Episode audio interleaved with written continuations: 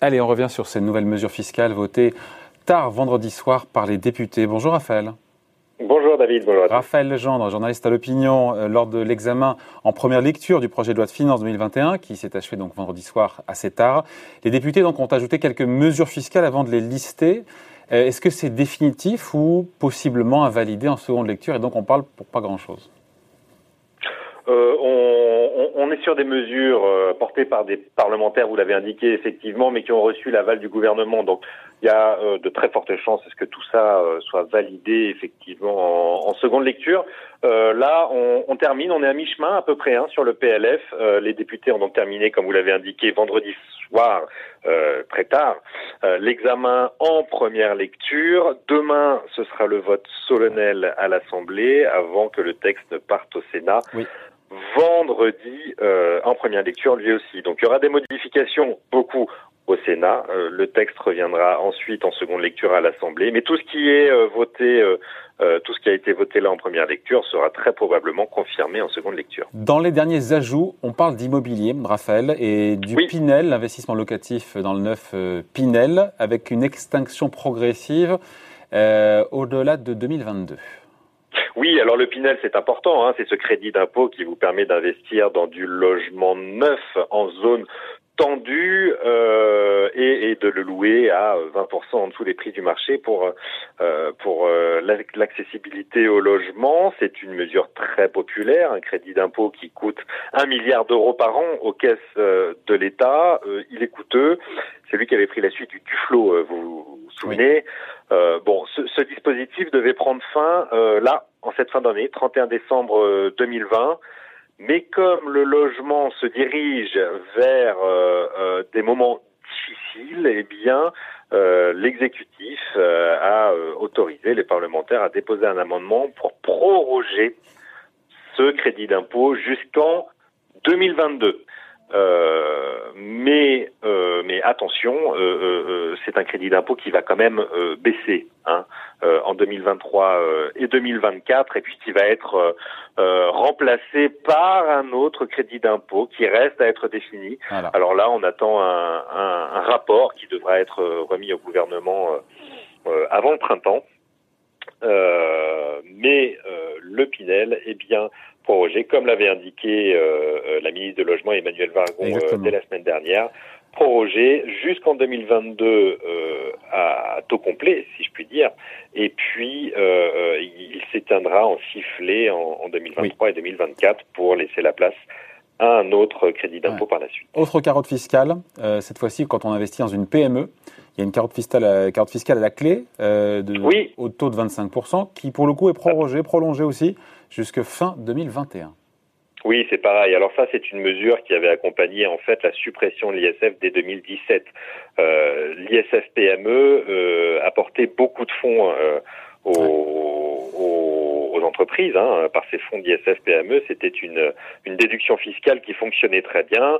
On supprime l'ISF, évidemment, on supprime le crédit d'impôt qui va euh, avec pour pour le financement des PME, mais du coup, euh, pour euh, contrebalancer cette disparition, le gouvernement avait euh, augmenté euh, l'IRPME, qui est à peu près euh, le même système. Le oui. problème, c'est qu'on n'avait pas le le tampon bruxellois encore. Il a tardé à venir.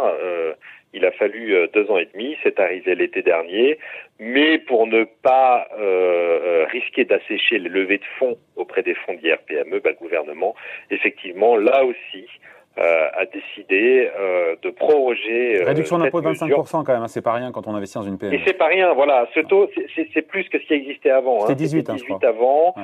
Euh, ça a été porté à 25% pour justement euh, éponger un peu ce qui manquait avec l'ISF PME. Et, et, Dieu sait qu'on va en avoir besoin là, hein, parce que nos entreprises se sont quand même beaucoup endettées pendant la crise, vont continuer à le faire, et donc on va avoir besoin, on va avoir besoin de lever de fonds pour pour renforcer les fonds propres de nos entreprises, c'est très important. La prorogation de ce système d'IR-PME, 25%, il faut bien le souligner, hein, c'est un, c'est un crédit d'impôt très important, va permettre, espérons-le, de renforcer les fonds propres de nos entreprises. Dans les moins bonnes nouvelles, sur le malus auto au poids, qu'est-ce qu'on apprend de plus? Qu'est-ce qu'il y a de plus à, à expliquer? Par rapport à ce qu'on a déjà dit, on l'a traité d'ailleurs ici. Hein. Oui, oui, c'était, on en avait parlé ensemble. Euh, c'est euh, c'est un malus qui finalement va considérer. Alors les véhicules de, de plus de 1800 kilos, hein, ça euh, rien ne change. Euh, les véhicules électriques et hybrides sont écartés euh, également. là, c'est c'est conforme à ce qui a été voté en réalité. et c'est un malus qui a été. il y a une grande bataille. Hein, il faut rappeler ça. Il y a une grande bataille entre euh, Barbara Pompili, ministre de l'Environnement, et Bruno Le Maire euh, à Bercy, au moment où on va euh, déverser des milliards pour soutenir la filière automobile, on n'allait quand même pas leur ajouter une taxe en face. Et donc, cette limite de une tonne 8 Hein, pour le déclenchement de ce malus euh, au poids, eh bien, il a été posé euh, juste à l'endroit euh, qui libère les, ça touche les SUV. En réalité, c'est une taxe sur les SUV, les 4x4. Eh bien, la production française et notamment celle du carton de, de, vente qui est le qui est le 3008 eh bien est juste en dessous euh, de mémoire je crois que c'était euh, 1780 kilos et donc ces 1800 euh, kilos euh, cette, cette, cette, limite va faire que l'on va constructeurs allemands qui sont en droit de, de faire la grimace hein. ben exactement, c'est presque une taxe protectionniste finalement puisqu'elle va toucher euh, principalement les euh, les SUV allemands qui font justement la grimace. Vous faites bien de, de le souligner euh, et, et, à juste titre. Bon, on est là sur une mesure symbolique qui, euh, qui était venue de la Convention citoyenne du climat. Emmanuel Macron avait promis d'appliquer les mesures. Ça ne touchera que 2 à 3 euh, des immatriculations en France et principalement voilà des SUV allemands. Autre taxe anecdotique, mais quand même, c'est la taxe funéraire qui est supprimée. Je ne sais même pas qu'il y a une taxe oui, funéraire. Alors ça, c'était une, sorte de taxe sur la mort. Levée, alors c'est une toute petite taxe, c'est 5 millions d'euros, hein, mais, euh, mais qui était levée encore par quelques communes en France. C'est le rapporteur du budget, Laurent Saint-Martin, qui, euh, qui, qui, avait souhaité euh, euh, nettoyer cette taxe. Vous avez une palanquée de petites taxes comme ça qui ont été, qui ont été nettoyées, et notamment cette taxe funéraire qui était euh, une taxe de plus sur la mort et qui était un peu malvenue au moment où les filles euh, sont, sont endeuillées, les familles sont endeuillées, et donc Laurent Saint-Martin souhaitait, souhaitait effectivement nettoyer cette taxe. Bon, je le rappelle, c'est 5 millions d'euros. Hein. Ouais. On termine avec la culture, petit coup de pouce aussi pour la culture, notamment sur les Ah, la culture, oui, oui, on en, va, on en a beaucoup parlé. cinéma tout en baissant leurs impôts. Exactement, on en a beaucoup parlé. Euh, la culture qui euh, qui vit des moments extrêmement difficiles avec la fermeture des salles, des scènes, euh, des concerts, l'événementiel est, est, est, très mal. Et donc on a un petit coup de pouce, euh, voilà, du côté des Sofica. Les Sofica, vous savez, c'est ces sociétés qui permettent de financer l'industrie euh, cinématographique et qui bénéficient déjà d'une d'une réduction euh, d'impôts. Moi, ces réductions ont été un peu élargies, prolongées. là, c'est pareil, hein, c'est le même système que pour euh, l'IRPME ou le Pinel, euh, ce sont des, des, niches fiscales qui devaient euh, arriver à terme fin 2020 et qui vont être prolongées pour les Sofica jusqu'en 2023. Euh, le périmètre va être élargi. Euh, des investissements vont être ajoutés. Donc voilà, des petits coups de pouce pour le spectacle vivant, pour le cinéma, euh, qui ne coûteront pas très cher. On est sur quelques dizaines de millions d'euros au total. Hein. Euh, on est vraiment sur des sur des amendements euh, à la marge.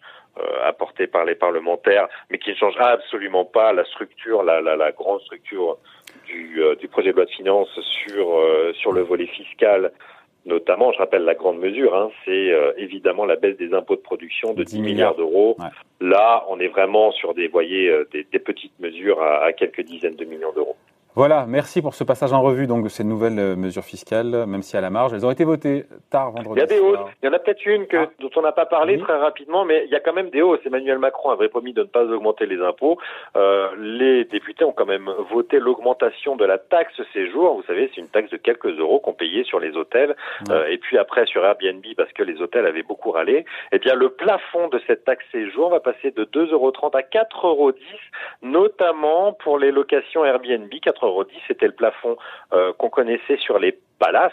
Euh, plus vous êtes étoilé, plus la mm. taxe de séjour coûte cher. Eh bien, sur les locations Airbnb, dont on entend beaucoup parler en ce moment pour des fêtes clandestines, eh bien, euh, la taxe séjour va être augmentée. Le plafond passe de 2,30 euros à 4,10 euros.